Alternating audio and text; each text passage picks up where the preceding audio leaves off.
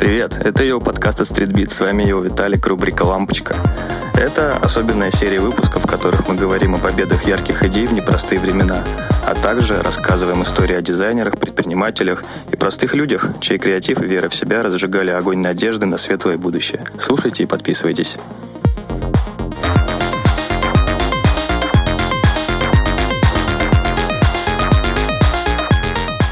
Всем привет, на связи его подкаст, с вами Виталик. И сегодня у нас новый выпуск рубрики «Лампочка». И герой рубрики – один из самых креативных, необычных и вдохновляющих людей в мире. Это, конечно же, Фаррелл Уильямс. Как сегодняшний выпуск пройдет? В первой части мы поговорим о музыкальных достижениях этого человека, а во второй части будем говорить о его влиянии в сфере моды, стиля и не только. Итак, погнали. Фаррелл Уильямс а, родился 5 апреля 1973 года в Вирджинии-Бич. То есть, э, как вы уже могли сосчитать, в следующем году Фарреллу исполнится 50 лет. Хотя те, кто видел Фаррелла, понимают, что выглядит он явно не на свои годы. И на самом деле очень многие люди спорят, в чем секрет этого омоложения, назовем это так.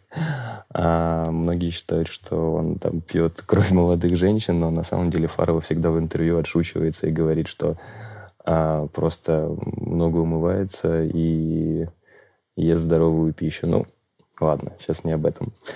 А, значит, родился Фаррелл в Вирджинии-Бич, а, достаточно большой семье, у него еще было четыре брата, и родители Фаррелла всегда уделяли огромное внимание развитию творческих способностей всех своих детей.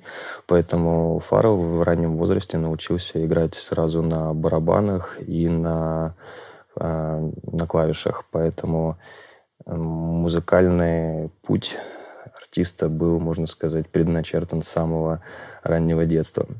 Хотя э, в некоторых источниках пишут, что именно по-настоящему увлекаться музыкой – вот эта вот страсть к музыке ему привила его тетя, которой он часто приходил в гости. У него была очень солидная стереосистема дома, и он просто мог часами сидеть и залипать э, в эти колонки, слушать разные треки.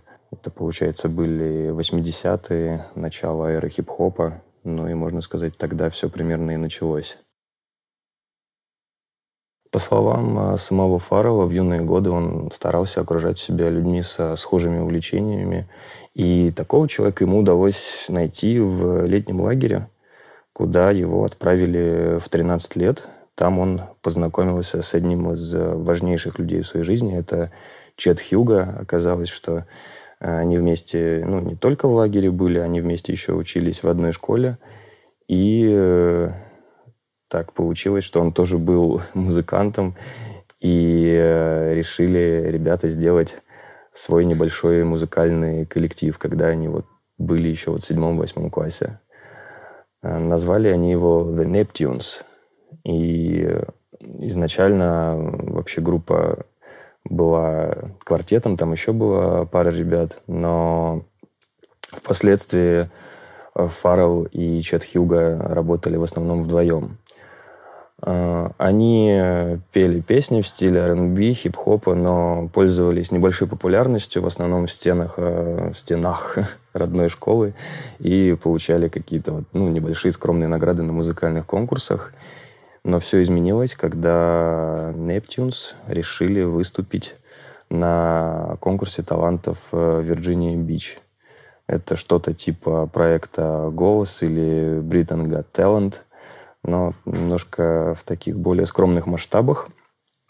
И в судейской бригаде того самого конкурса талантов был очень интересный, очень известный продюсер, которого зовут Тедди Райли. А, немножечко расскажу про самого Тедди Райли.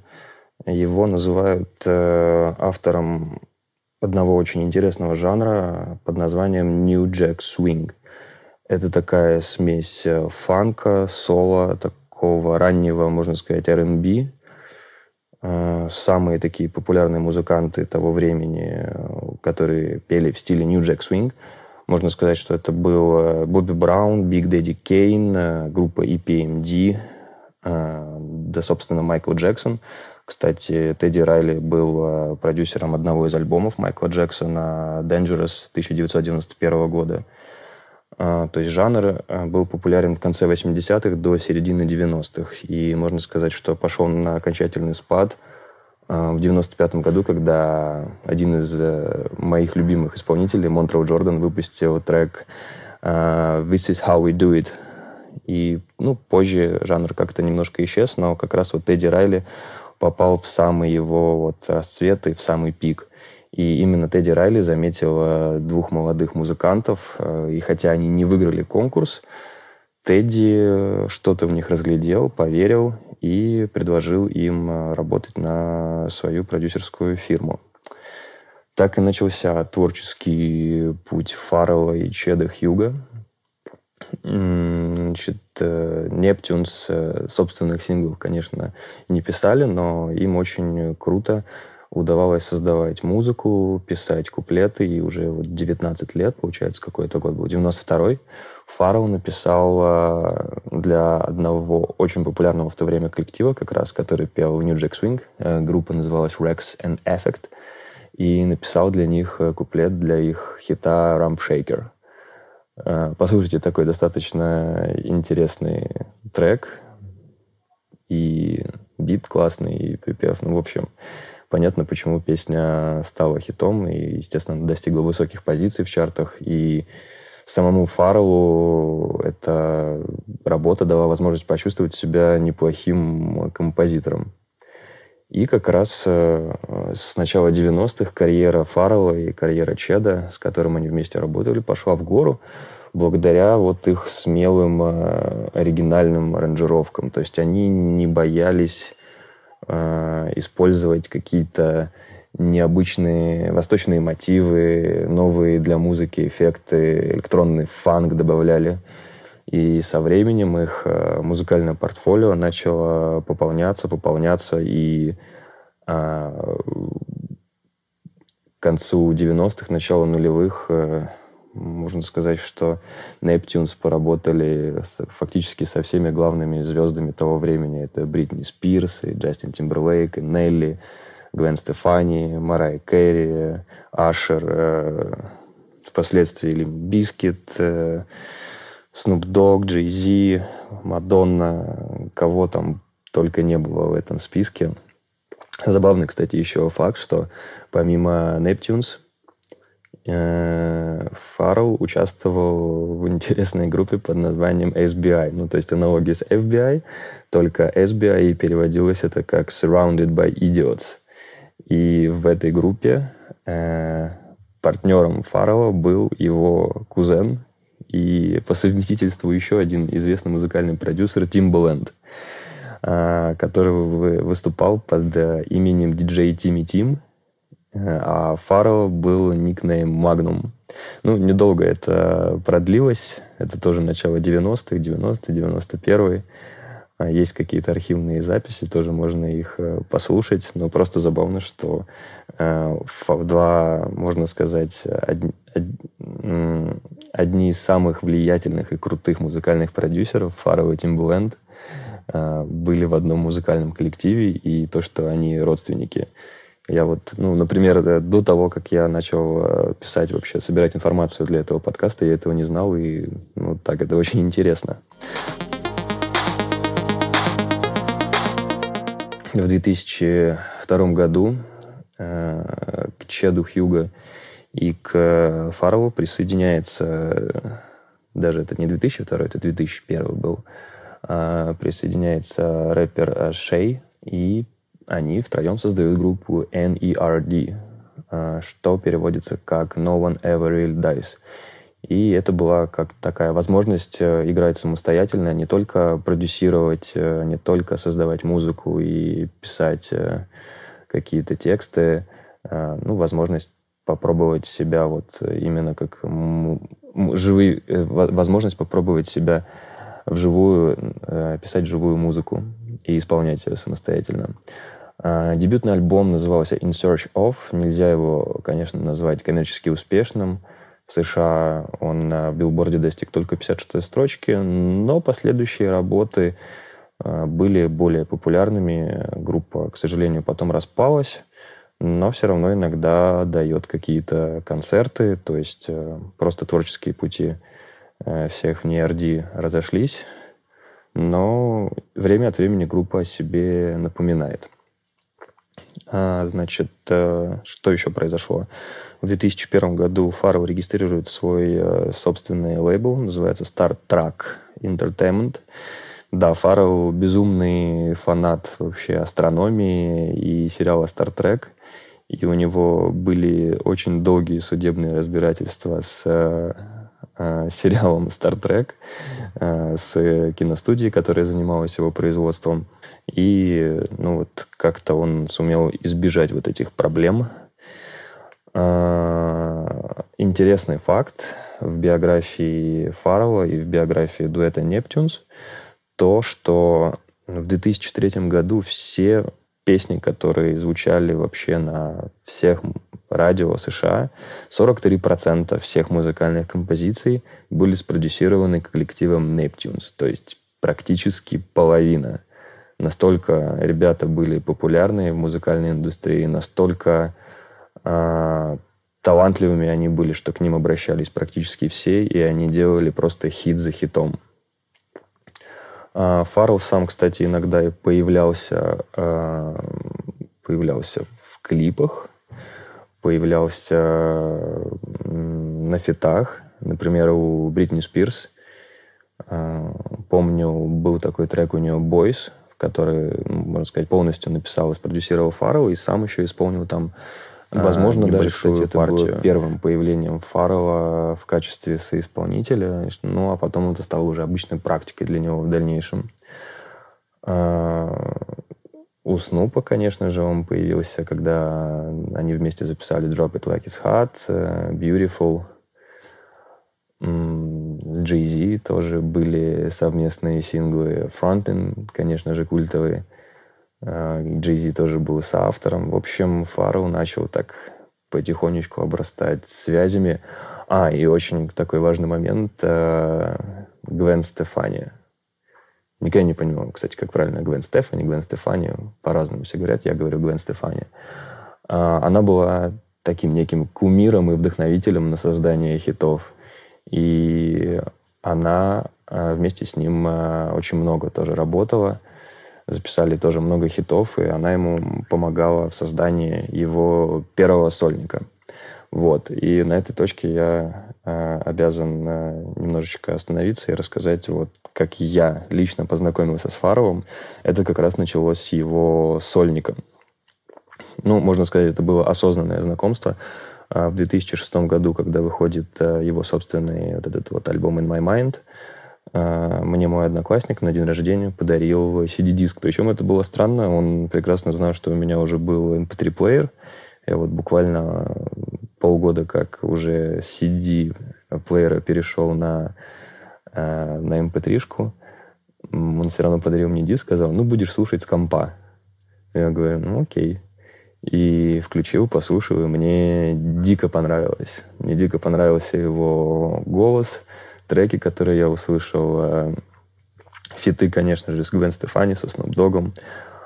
Э, а потом, буквально через пару месяцев, я начал... Я большой поклонник серии игр Need for Speed. И вышла тогда новая часть серии игр этих, называлась Need for Speed Carbon. И за главным треком, с которого, можно сказать, открывающаяся менюшка была э, в этой игре, она была как раз записана Фарреллом по-моему, трек назывался «Show You How to Hustle». И я такой думаю, блин, а я этот трек уже слышал. И понял, что, скорее всего, этот артист будет э, в будущем э, ну, одним из моих любимых, потому что мне очень-очень заходило все, что он делает. 2000, а, середина нулевых э, проходит тоже очень круто для Фарова, потому что он тоже сделал безумное количество хитов, особенно Мадонна этому способствовала, когда он сделал для нее, спродюсировал трек «Give It To Me», которая была номинирована на премию Грэмми и входила в десятку лучших песен э, многих стран, не только Штатов.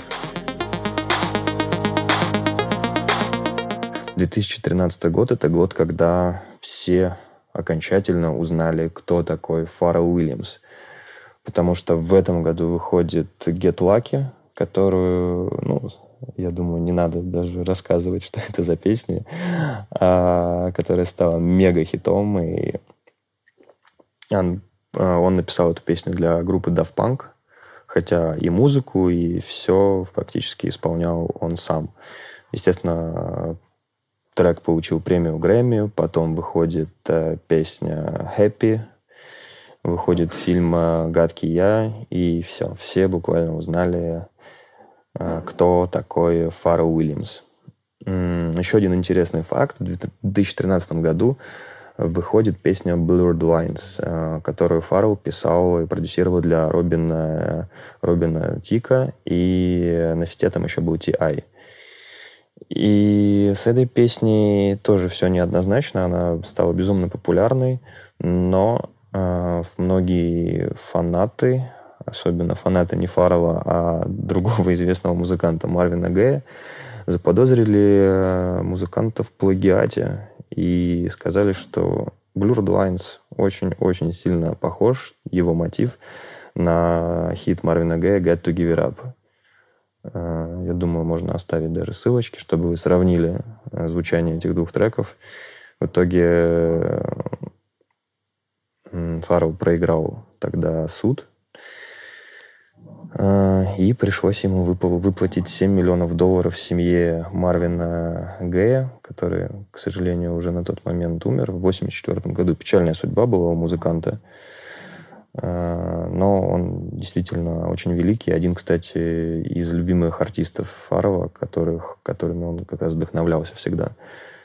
И пришлось Фарову 7 миллионов долларов семье Марвина Гэя выплатить и э, указать э, Марвина Гэя как соавтора. Вот. Э, возвращаясь э, к трекам Get Lucky и Happy, Э, что было круто в треке Happy? Там э, было два клипа, две версии. Э, один клип был на 4 минуты, а второй клип длился 24 часа. И Фаррелл сам признавался, что он даже сам полностью не видел полную версию клипа 24-часовую, но сделано было очень прикольно. Там э, много звезд, э, селебрити снималось. Э, Стив Карелл, Джимми Киммел, э, легенда Лос-Анджелес Лейкерс, Мэджик Джонсон. Э, в общем, много-много-много разных известных людей. Я тоже его полностью, естественно, не видел. Так, может быть, час-полтора посмотрел. Ну, интересно. И, значит, это все был 13-й год. В 2014 году Фаррелл выпускает свой э, второй э, альбом сольный, называется он Girl. И тоже становится это, конечно, мега-мега хитом. Куча номинаций, куча премий. И параллельно Фаррелл продолжает заниматься продюсированием различных альбомов э, таких музыкантов, как T.I., э, Paperworks, он ему спродюсировал, с Арианой Гранде работал, пишет э, много саундтреков для разных мультиков, продолжает работать э, с Pixar над э, созданием саундтреков для продолжений мультиков «Гадкий я». «Миньоны» тоже выходили. По-моему, в «Миньонах» как раз звучал трек «Freedom», тоже один из его хитов. А, для мультика Паннинг, Паддингтон с этим, с этим забавным мишкой он тоже записал саундтрек, как раз с Гвен Стефани. Shine, по-моему, он назывался, а, для полнометражного мультика «Спанч Боб». В общем, огромное-огромное количество работы было у Фарова, и, опять же, Чет Хьюго ему тоже в этом деле всегда помогал. А, интересный тоже момент был в 2016 году, когда Фаррелл выпустил, точнее, не выпустил, он выступил как сопродюсер и впервые в своей жизни одного очень интересного фильма. Называется он «Скрытые фигуры» про а, темнокожих женщин, которые работали в НАСА. Можно сказать, которые создавали женщины-математики, которые проводили там все расчеты а, как раз во время, в 60-е годы, когда была вот эта космическая гонка с э, Советским Союзом, а, такой не то чтобы разгар, но шла тогда холодная война, и космическая гонка это было очень-очень все важно, как для Советского Союза, так и для Америки. Очень, очень интересный фильм, я все обязательно рекомендую его посмотреть. И Фаррелл был его сопродюсером и э, написал очень э, неплохой э, тоже саундтрек к нему. Музыкальной части, я думаю, мы можем э, потихоньку переходить к модной. Единственное, я, наверное, какие-то факты вам сейчас прямо расскажу. Фаррелл не любит давать интервью э, по причине того, что э, он терпеть не может разговаривать о себе ну, что говорит о многом, что Фаррелл, даже несмотря на то, что он добился и продолжает добиваться просто каких-то нереальных высот э, в своей карьере, он э, очень э, скромный и ну, достаточно милый парень, назовем это так. А, много занимается благотворительностью а, совместно с Парли. А, в подкасте про Adidas я, кстати, много про это рассказывал. Это компания, которая занимается очищением океанов от пластиковых бутылок, э, перерабатывает их во вторсырье, хотя при этом Фаррелл, опять же, не считает себя примером для подражания и с натяжкой называет себя зеленым там, или борцом за чистоту окружающей среды. А, наверное, надо еще сказать э, какие музыкальные предпочтения. Я уже э, сказал, что Фарреллу очень нравился Мар Марвин Гей. А, а любимые исполнители э, у Фаррелла это Майкл Джексон, Стиви Уандер, э, Джей Дила, один из моих любимых битмейкеров и легенда просто хип-хопа. А, Раким также очень сильно вдохновлял Фаррелла. Но вот а, именно если говорить о поворотном моменте, то в 90-м году вышел альбом группы Tribe Called Quest, который называется People's Instinctive Travels and Puffs of Rhyme. И Фаррелл сказал, что именно этот альбом показал ему, что музыка может быть искусством. И Фаррелл сам называет этот альбом поворотным э, моментом его жизни. Что еще интересного про факты? А, о Фарреле Уильямсе. В 2015 году он выпустил детскую книгу под названием «Happy» – «Счастье». И э, ее появление было, естественно, спровоцировано появлением одноименного трека, который возглавляла все хит-парады, можно сказать, во всем мире. И книга, о чем она? Она о том, как хорошо быть счастливым и верным себе. Тоже, кстати, классная вещь. Всем рекомендую. А, по поводу его семейного положения, он женат на Хелен Ласичан. На, на момент свадьбы, значит, в 2013 году они поженились, пара была вместе пять лет. И самое интересное, старший ребенок э, Фарова, зовут его Рокет. И э, Имя было выбрано не случайно, вдохновением послужила песня Элтона Джона «Рокетмен». И любовь э, как раз к композиции «Рокетмен» прослеживается в саундтреке «Rockets Film», который Фаррелл написал для мультика «Гадкий я». Вот такая вот э, интересная история. Переходим э, к моде. Фаррелл всегда... У него был такой очень э, необычный стиль я попробую это объяснить. А, в школе, когда он учился, Фаррелл увлекался скейтбордингом. А в 90-е, в нулевые, да и в принципе даже сейчас, скейтбординг и хип-хоп, они не то чтобы супер совместимы, потому что в скейтерской культуре всегда преобладал, наверное, какой-нибудь э, тяжелый рок, классический рок, ска-панк, и я сам даже, когда занимался скейтбордингом, я очень э, мало знал ребят, которые катались на скейте и слушали хип-хоп. Но у Фарова даже был такой э, никнейм э, в школе Skateboard P. Он им до сих пор иногда пользуется, потому что безумно парень любил скейтбординг. И на чем, с чего начался вообще его путь э, в моде. Э, Фаррелл с конца 90-х, да и по сей день, очень близко дружил с Джейкобом В. Джуэлером, основателем бренда Jacob Co. То есть можно сказать, что этот ювелир, этот э, человек создавал э, все вот э, цепи, цацки, вообще все колечки для всех, э, для всего селебрити мира, особенно в Америке. И э, в какой-то момент э, Джейкоб рассказал Фарову, что у него в Японии есть клиент, который э, заказывает абсолютно такие же цепи и абсолютно такие же кольца, как Фаров, только в других цветах, с добавлением каких-то других драгоценных камней, металлов. И Фарову было очень интересно, а что это за чувак, который пытается копировать э, мои вообще дизайнерские какие-то приколы. А, и э, Джейкоб ему рассказал, что это вот есть такой чувачок, зовут его Ниго. Про него у нас есть отдельный подкаст, и вот как раз в этом моменте истории Фаррелла и Нига переплетаются. А, Фаррелл захотел познакомиться с Ниго. Он уже знал давно о существовании бренда, который Нига уже на тот момент э, практически 10 лет как основал. Это хорошо известный вам бренд Bape. И Фаррелл прилетел в Японию в начале нулевых и э, хотел э, ну, не просто в отпуск там, как турист приехать, он хотел э, поработать, хотел найти студию, чтобы записать какой-то материал.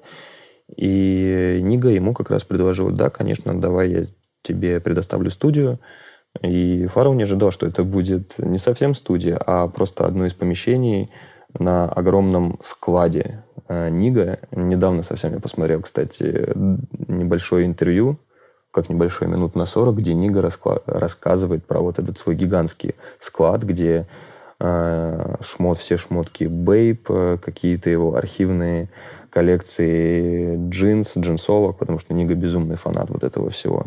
И студия представляла собой не что иное, как э, одно из помещений на этом большом э, складе. Э, после того, как Фаррелл там смог что-то записать, смог поработать, они с Нига пошли на обед, и Фаррелл очень сильно вдохновленный вообще историей создания Babe, то какое качество этого бренда, то какой у бренда подход. Тоже в подкасте как раз про Нига я много про бренд Babe рассказывал. Фаррелл на этот, в этом моменте очень-очень хотел свой собственный бренд одежды, потому что он начинал становиться популярным, он видел, что у таких рэперов, как у Jay Z, и у Пафа Дэдди у них уже были свои бренды, то есть, соответственно, Рокавир и Шон Джон, и он хотел сделать что-то свое. При этом э, Шон Джон и Рокавир делали такой рэп-шмот, можно сказать. Э, ну, не могу сказать, что он чем-то был примечательный. Да, он культовый, но не было у брендов э, каких-то вот, ну вот прям взрывов, прям вспышек. Ну, я, по крайней мере, не могу назвать. Плюс э, ни Puff Daddy, ни Зи никогда не были супер такими прям иконами стиля, чтобы прям их фанаты и вообще, в принципе, какое-то рэп-комьюнити хотело одеваться один в один, как они. И Фаррелл хотел свой собственный бренд с э, очень какой-нибудь ярко выраженной философией, естественно, ультракачественной. И он понимал, что у Нига есть э, опыт, э, есть э, связи, есть возможности. И буквально вот за, через 24 часа после того, как они встретились за обедом, они договорились о создании бренда Billionaire Boys Club чтобы вы лучше понимали вообще философию этого бренда. Billionaire Boys Club – это не значит клуб мальчиков-миллиардеров, клуб мальчиков-миллиардеров. Фаррелл всегда говорил одну такую простую фразу, и она на самом деле написана даже на обратной стороне альбома In My Mind. Звучит она просто «Wealth is of the heart and mind, not of the pocket», а, что переводится как э, «ценность э, человека в его сердце – и в его разуме, а не в его кармане. Поэтому биллионер – это значит богатство изнутри. И, конечно же, Э, тему выбрали такую полукосмическую. Опять же, вспоминаем увлечение Фарова Стартреком, астрономией, поэтому Billionaire Boys Club все буквы были заполнены такими, как э, звездами, космосом. И одним из логотипов бренда стал э, такой человечек э, в костюме космонавта. Бренд э, достаточно быстро запустили, то есть уже в 2003 году начались его активные, ну, нельзя сказать, что активные продажи. Э, первое время все, э, абсолютно все вещи Billionaire Boys Club производились в Японии, и даже там банально простая футболка или э, худи, ну, футболка стоила в районе там 120 долларов, что ну, достаточно было недешево, скажем так, футболка по цене кроссовок Nike Air Force э, давно не каждому, далеко не каждый мог себе позволить, но Фаррелл все равно э, продолжал вот э, пушить вот эту вот теорию, что я хочу что-то уникальное, я хочу что-то с философией, хочу что-то безумно качественное. И э, футболки, кстати, стоили дорого не потому, что Фару хотел там очень много денег на этом заработать. Они действительно в производстве были дорогие, потому что все это производилось в Японии, и э, себестоимость сама производства была не маленькой. Поэтому Billionaire Boys Club было очень-очень непросто найти вообще, в принципе, где-то.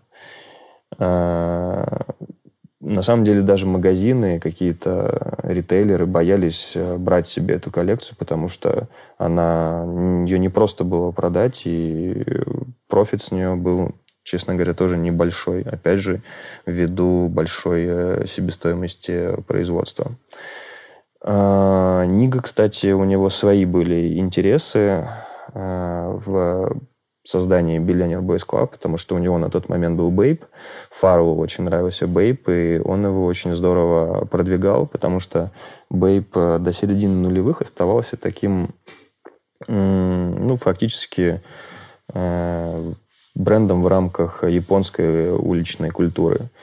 Э, из знаменитостей, которые в 90-е в Бейпе появлялись, я могу вспомнить только, не знаю, Робина Уильямса, тот еще модник был, и есть еще архивное фото Notorious B.I.G., который, по-моему, в куртке или в худи стоял Бейп э, в их знаменитом этом дак камуфляже. А параллельно, кстати, с BBC, что я еще не успел рассказать, э, создается бренд Ice Cream. Опять же, возвращаясь э, к страсти Фарова по скейтбордингу, он сделал бренд Ice Cream, и первым продуктом бренда были кроссовки – которые создавались э, совместно с э, брендом Reebok. Потому что в этот момент Фаррелл понимал, что создавать кроссовки э, на той же базе, что, например, Bape, которые стоили там по 300 долларов, а Фаррелл хотел, чтобы в кроссовках катались на скейте, чтобы их много кто мог себе позволить. Поэтому он понимал, что за 300 долларов это не прокатит, и Просто откуда ни возьмись появился Рибок, который тогда активно сотрудничал с различными рэперами. Вспомнить того же 50 Cent, у которого уже в 2003 году была коллекция Рибок G-Unit. И Фароу, недолго думая, а, создает э, коллекцию Рибок Ice Cream, которая ему, к сожалению, вообще не понравилась. Просто потому, что стандарты качества, которые были в голове у Фарова, и качество, которое предлагал на тот момент Рибок, они ну, вообще не пересекались. И Фаров даже подал в суд на Рибок. А, у него э, сумма иска была 4 миллиона долларов – потому что вот ему не понравилось все, что сделал Рибок. Хотя кроссовки внешне были классные, я их хорошо помню. У нас продавались, были в охотном ряду во многих магазинах Рибок. Э, не помню тогда, как комьюнити вообще на это отреагировало. Особо-то комьюнити такого ярко выраженного у нас на тот момент не было. Но в моей школе были несколько ребят, которые носили Рибок Айскрим. Мне тогда еще Э, не особо разбирался в кроссовках. Класс это восьмой, у меня девятый был. Но обращал внимание, такие классные у них цвета были, интересные силуэты. И э, самое интересное, что Фаррелл, можно сказать, открестился от коллаборации с Рибаком, вот этой обувной. Вышел, можно сказать, из проекта Ice Cream, но Рибак все равно продолжали выпускать вот эти вот цветные кроссовки, по-моему, бэкфлип они назывались, или что-то такое. Ну, короче, какой-то там скейтерский трюк у них был название. А, и э, до 2007 года они выпускали эти, э, эти кроссовки. Значит, э, интересно, что параллельно с этим у Фарова в 2006 вышла собственная версия модели Babe Star. Ну, для тех, кто вдруг забыл подкаст э, про Нига, я рассказывал очень много про эту модель. Можно сказать, это фактически э, копия Nike Air Force One, просто вместо свуша сбоку была такая звездочка и безумное количество диких, просто дичайших расцветок, использования лакированной кожи и, конечно же, производство кроссовок было в Японии, что говорило об их безупречном качестве. И еще Совсем забыл сказать про очень классный коллаб на базе кроссовок Nike Dunk. А, был коллаб с э, коллективом Фарова NRD. Высокие черные кроссовки с красными шнурками, с логотипом NRD. А логотип у них был, кстати, очень, очень классный. Ну, как бы он и есть. Это мозг э, человека, который внизу скручивается как будто бы в лампочку. Э, и вот как раз этот логотип был в районе пятки, и каждая пара, всего было 1050 пар, каждая пара была индивидуально пронумерована. До сих пор один из моих сникер-граалей, к сожалению, кроссовки эти ну, дешевле там 5000 долларов найти крайне сложно, но, возможно, возможно, когда-нибудь они у меня появятся. Какие еще были проекты у Фарова? В 2007 году активизировался Луи Виттон, пригласил Фаррелла создать, возможно, самые культовые очки вообще в своей истории, которые носили очень-очень-очень многие селебрити, очень многие музыканты, в том числе Kanye West. Очки назывались LV Billionaire. Можно сказать, это была некая отсылка к бренду Фаррелла, чтобы ну, понимали, что человек принимал участие в создании этих очков. И Кани в этих очках ходил. Есть одна очень известная фотография, где Virgil Abloh, Кани Вест и Фаррелл как раз все втроем в этих очках стоят. И позже, кстати, Вирджил а, за несколько лет до своей, э, до своей смерти Э, воссоздал в своем э, видении вот эти вот самые LV Billionaire, по-моему, они 201 или 101 назывались. Ну, в общем, это был некий трибют э, Фарлу и его первому сотрудничеству с Louis. Интересно, что Кани тогда тоже активно был с Louis и сделал коллекцию обуви. Но об этом мы говорили в подкасте с Кани. Если не слушали, обязательно послушайте. А, чем еще, что еще создавал Фаррелл? Значит, э, совместно с Марком Макнери э, есть такой дизайнер, занимался созданием шикарной обуви, в том числе классической. У него были интересные коллаборации с Adidas. У меня лично есть несколько пар обуви Марк Макнери. То есть там и Броги, и Челси. Не знаю, как ему это удается, но очень э, удобные, очень красивые ботинки, реально. А, нью-йоркский дизайнер, а, совместно с которым Фаррелл а, создает э, бренд Beeline. И он до сих пор существует. Возможно, вы даже видели какие-то проекты, например, э, ботинки Timberland – Э, в коллаборации с брендом Билайн с таким прорезиненным, то есть, представляете, классические ботинки Timberland, но буковые, но а, вся подошва и мидсоль, которая даже немножко заходит на носок ботинка, были такие, как прорезиненные калоши а, разных а, очень интересных цветов, там зеленый, желтый, фиолетовый. Очень это классно выглядит. И задник, который обычно кожаный и черного цвета, он э, тоже был э, такого же цвета, как вот эта вот прорезиненная часть.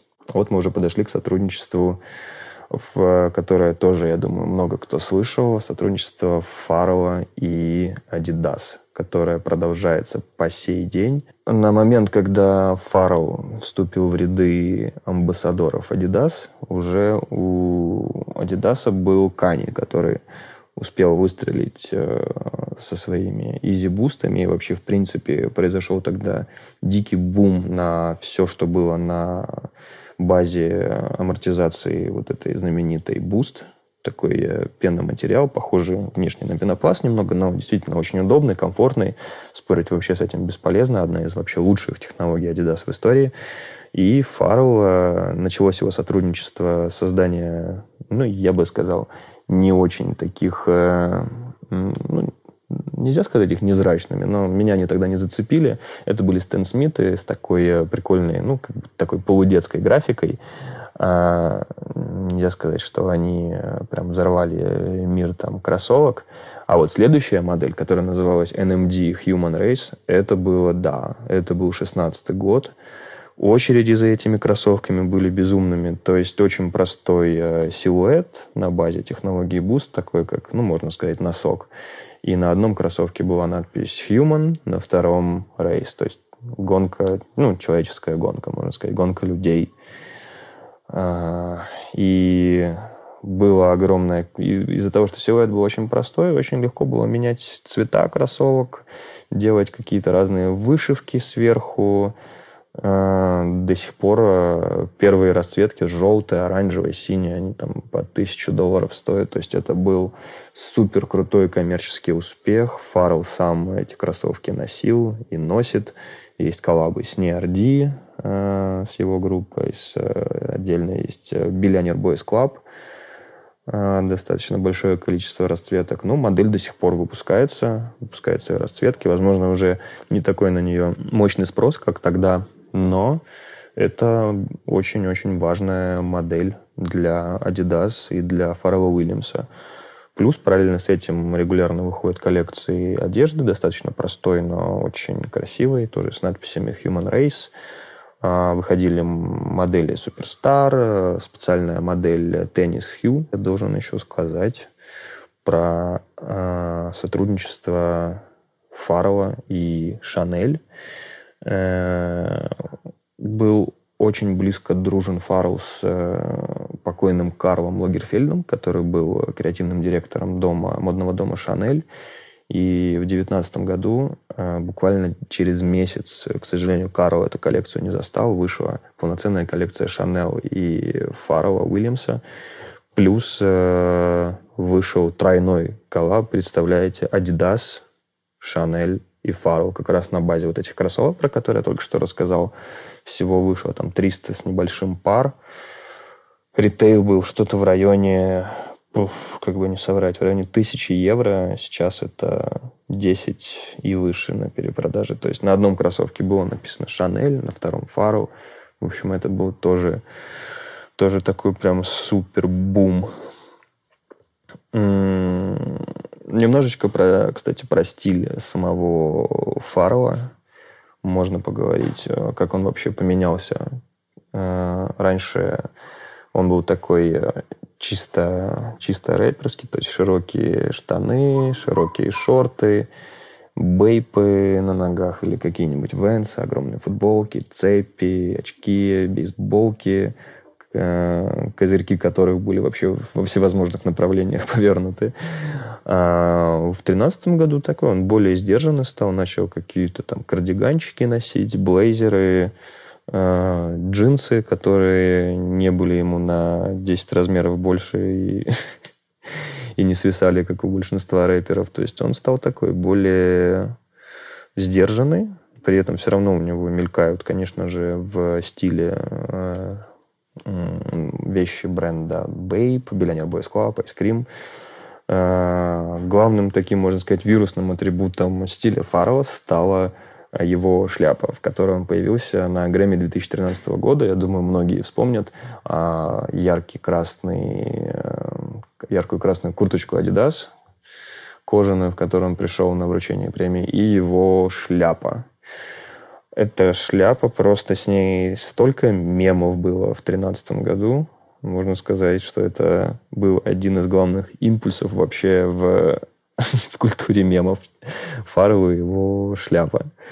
А, у шляпы, кстати, тоже своя интересная история. Это шляпа бренда Vivienne Westwood, и, можно сказать, один из главных продуктов э, этого модного дома начала 80-х годов. Называлась она Buffalo Hat.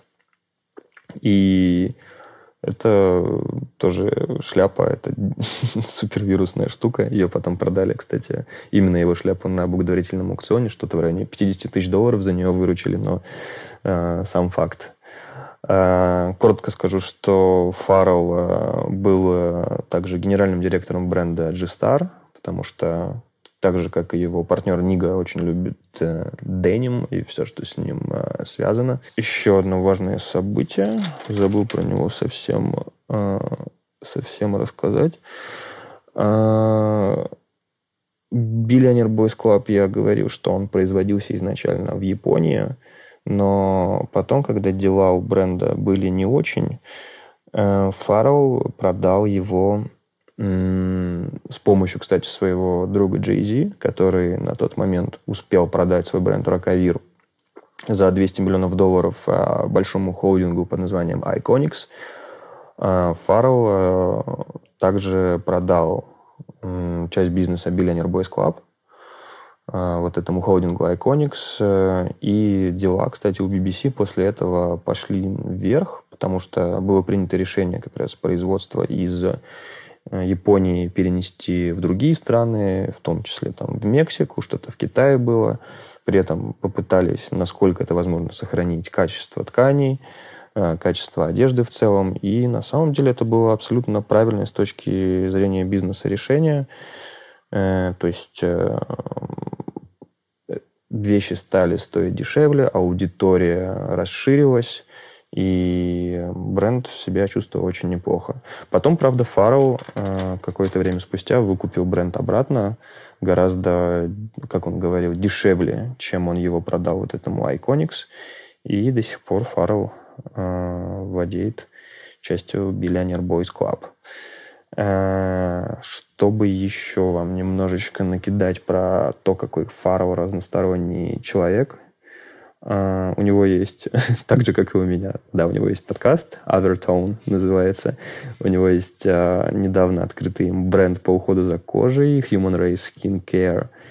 И если вы следите за Фаровым там в соцсетях и, в принципе, читаете такие порталы, как Hypebeast, Sneaker Freaker, и можно увидеть, что Фароу часто появляется Э, в набирающем обороты бренде Cactus Plant Flea Market, у которого, кстати, тоже много поклонников, в том числе Фрэнк Оушен, Тайлер Креатор. Сейчас огромное количество коллабов выходит э, с этим брендом Cactus Plant Flea Market. Нам с этим брендом тоже все достаточно интересно, почему он его носит. Э, девушка Синтия, которая является его основателем, она близкая подруга Фарова. Она в 2012 году работала пиар-директором BBC. И как раз на ее рабочем месте э, в офисе Billionaire Boys Club у нее всегда стоял кактус, и отсюда и пришла идея названия «Кактус Plant Flea Market». И Фарову Синтия очень э, нравилась как профессионал. Э, как сотрудник, и после работы в BBC он ее взял личным ассистентом, а потом она уже решилась на открытие собственного бренда, Cactus Plant Flea Market. Вот такая интересная история. На этом, я думаю, можно так подводить потихонечку черту. А, что я хочу вот сказать о Фарли Уильямсе.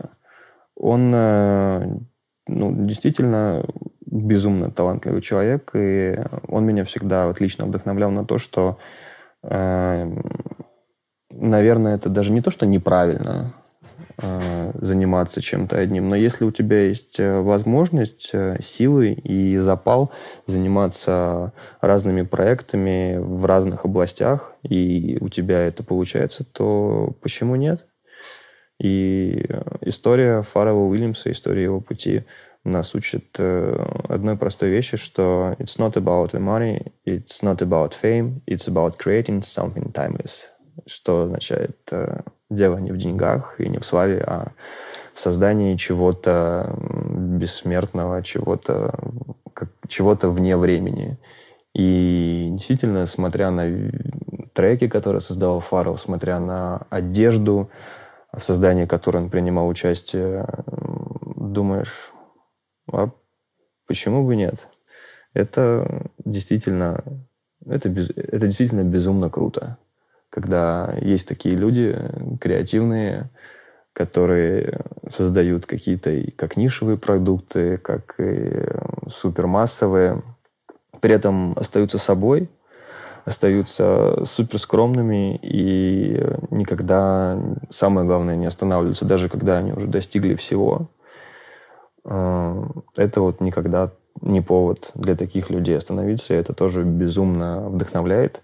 И я надеюсь, что после того, как вы дослушаете этот подкаст, у вас тоже появятся какие-то интересные идеи, какое-то вдохновение на создание каких-то прекрасных, удивительных и просто крутых вещей. Будь то одежда, будь то музыка, будь то какой-нибудь э, интересный сценарий для фильма или вообще, в принципе, создание фильма, неважно, все что угодно.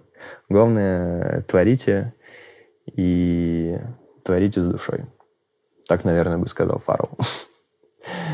Вот. А все.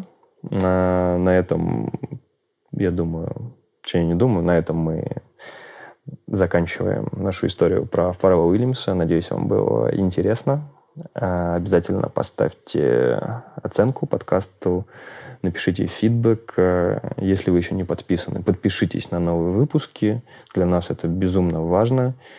И, надеюсь, скоро увидимся в уже видеоформате. Студия у нас практически уже готова для него. Поэтому еще раз спасибо за то, что слушали. И до новых выпусков. Пока-пока.